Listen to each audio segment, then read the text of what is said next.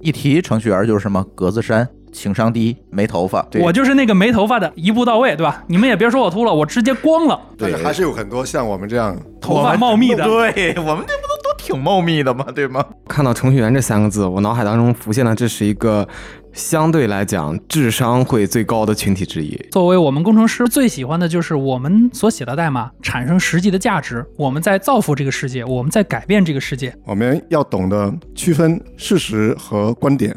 我们也有自己的语境和生活方式。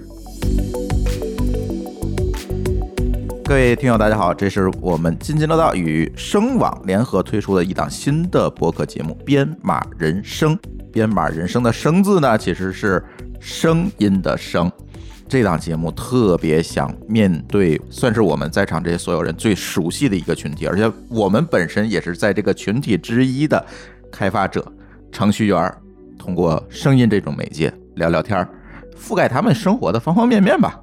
程序员其实是跟常人没什么区别嘛，对，他普通的人肯定是个人类，是吧？对，啊但是 他跟常人其实又有点不太一样。跟电脑打交道多了以后，他对事情、对逻辑特别较真，会有显得有点不太懂人情世故啊。就是说，你单纯的讲观点，那个是没有意义的。要有这个能力去区分哪些观点里面有事实，哪些是纯粹的观点。你这是程序员还是搞新闻的呀？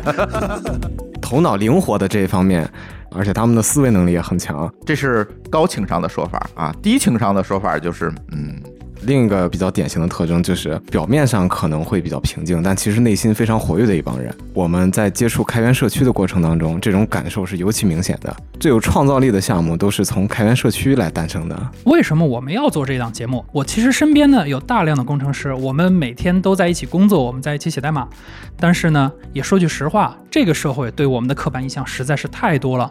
我们其实明明都是很可爱的人，但是呢，大家都觉得我们很枯燥、很乏味。我们的这些很多观点和看法呢，背后是有我们自己的逻辑的。我们应该把我们的这些逻辑。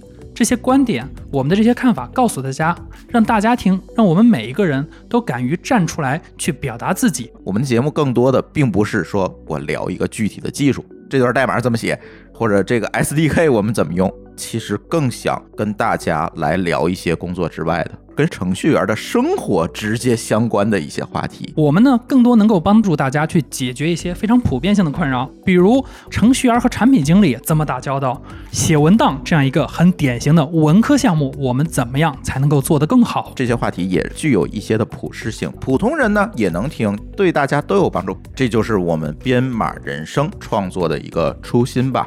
大家在各大音频平台搜索“编码人生”，注意是声音的声，就可以搜索到我们的节目。同时呢，在我们的津津乐道的主节目里面，我们也会放出编码人生的每一期的更新。如果想一口气儿把首发季听完，那就搜索这个单独的栏目去订阅和收听是最好的。当然了，这档节目也会有一个微信群，我们一起来参与维护，和大家在群里来进行讨论。可以加津津乐道的小助手 D A O 幺六零三零幺，同时写上我要加编码人生的微信群就可以了。一个预告也算是一个开始，编码人生节目的首发季。